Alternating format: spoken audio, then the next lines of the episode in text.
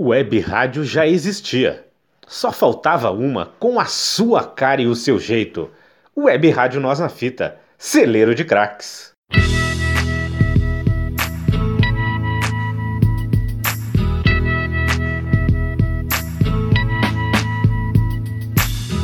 Yeah, that's right. This cut goes out to all y'all that's been missing us for mad years. One love, yo. Yeah, that's right. He's got game. PE 1998. If is the father, the sun is the center of the earth, in the middle of the universe, then why? Representar o poder e o sofrimento de um povo é o que Spike Lee tenta em todos os seus projetos. Seis dias depois da morte de George Floyd, ele lançou um curta-metragem que reúne três assassinatos diferentes. Três jovens negros mortos asfixiados por policiais.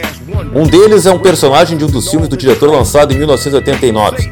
Ao final, ele faz a pergunta: a história vai continuar se repetindo?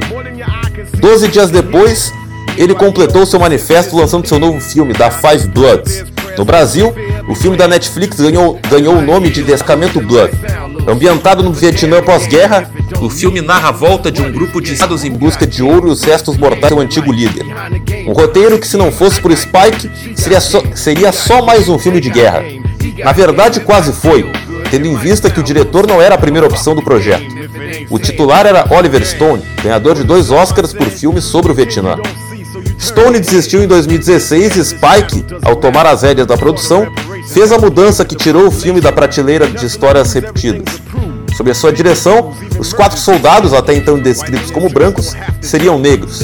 E o motivo pelo qual eles estavam em uma caça ao tesouro seria uma recompensa pela maneira como eram tratados pelo seu país. Tudo com o selo Spike Lee de fazer cinema e ativismo social.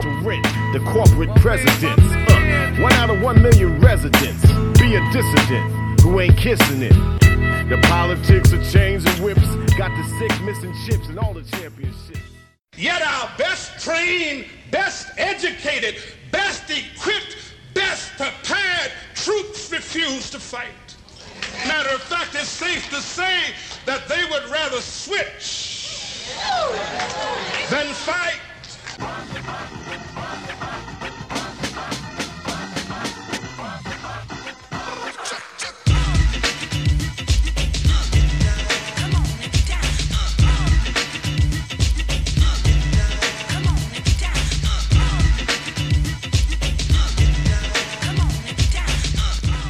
Nascido em Atlanta, mas formado em cinema em Nova York, Spike trouxe a linguagem urbana do Brooklyn em seus filmes. A partir de Faz a Coisa Certa, o qual lhe rendeu a primeira indicação ao Oscar, ele acrescentou o ativismo social. Seu filme de 89 é o primeiro a conter trechos de, de discursos históricos. Ao longo de sua filmografia, esta se tornaria uma de suas marcas registradas. Da Five Bloods não fica de fora. Ele termina inclusive com um discurso de Martin Luther King feito um ano antes de ser morto. O assassinato do reverendo tem um papel fundamental no filme. O grupo intitulado Bloods é um pelotão americano formado por soldados negros que escutam pelo rádio a notícia da morte de King nos Estados Unidos. Este é o primeiro filme a retratar tal fato. Desde seu término em 75, a Guerra do Vietnã já foi mostrada em diversas obras, nenhuma delas com este foco. Os negros que lutaram no Vietnã foram duramente criticados pelas comunidades onde eles viviam. No filme, após ouvir a notícia, quem impede a revolta do grupo é o comandante Stormy Norman. O líder dos Bloods é interpretado por Chadwick Boseman, o Pantera Negra. Seu personagem é descrito pelos companheiros como o melhor soldado que já existiu, capaz de pular de helicópteros em queda ao mesmo tempo em que atira em inimigos. Uma máquina de guerra como Rambo, um guerrilheiro assumido e um pacifista em potencial. É do próprio comandante a ideia de se enterrar, de enterrar o, o ouro encontrado após um combate. Em suas palavras, aquele grupo merecia sair por cima depois de tudo que foi submetido. Por isso enterrariam o ouro e voltariam anos depois para buscá-lo. Com a aventura montada, Spike aproveita para abordar questões como o apoio dos negros né, ao governo Trump, além de debochar da gentrificação do Vietnã com as franquias do KFC e do McDonald's. O filme coincide com um momento de discussão antirracista mundial, inclusive mostrando uma reunião do movimento Black Lives Matter. Ao mesmo tempo, mostra a importância da criação de um personagem negro como Stormy Norman dentro de um contexto de desigualdade dos negros americanos. Através desta mistura, Spike cria um herói de guerra e um grupo em busca de recompensa.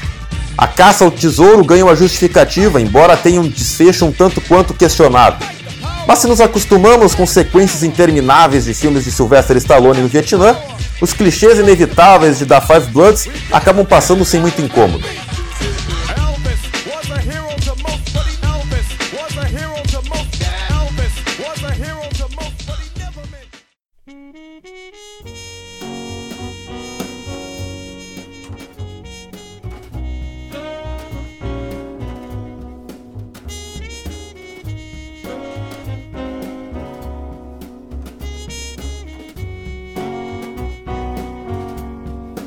Em seu último discurso, Martin Luther King disse que não temia mais a morte. Ele tinha certeza que outras pessoas levariam adiante a sua luta.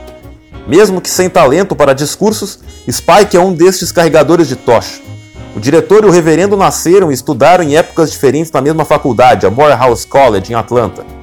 Após se mudar para o, Brook, para o Brooklyn e terminar a faculdade de cinema, Spike se consolidou como o principal diretor negro. Além de seus filmes, o diretor é conhecido por sua ligação com basquete está sempre na beira da quadra nos jogos do seu time, o New York Knicks, além de ter dirigido e estrelado os comerciais da Nike com Michael Jordan nos anos 90. Em 2020, ele se tornaria o primeiro negro presidente do júri do Festival de Cinema de Cannes. Em 2015, recebeu o primeiro Oscar de forma honorária. No agradecimento, fez um discurso confuso de 3 páginas e 18 minutos. Quatro anos depois, em 2019, a cena se repetiu ao ganhar na categoria de melhor roteiro adaptado por Infiltrado na Clã, o prêmio foi entregue pelo, pelo colega de Morehouse, né, Samuel L. Jackson, que não conseguiu conter a empolgação. Após os abraços, Spike mais uma vez sacou um papel e, no limite do tempo disponível, enumerou abusos cometidos contra a comunidade negra. Ele encerrou dizendo: Vamos fazer a coisa certa, em alusão ao seu filme que completava 30 anos antes de começar a dançar no palco. Todos os presentes, assim como quem conhece o trabalho do diretor, sabem que seu melhor microfone são seus filmes. Neles, ele questiona modelos e coloca luz onde não é comum Hollywood colocar.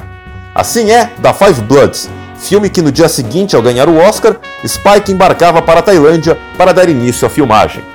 Texto e roteiro de Bruno Chese.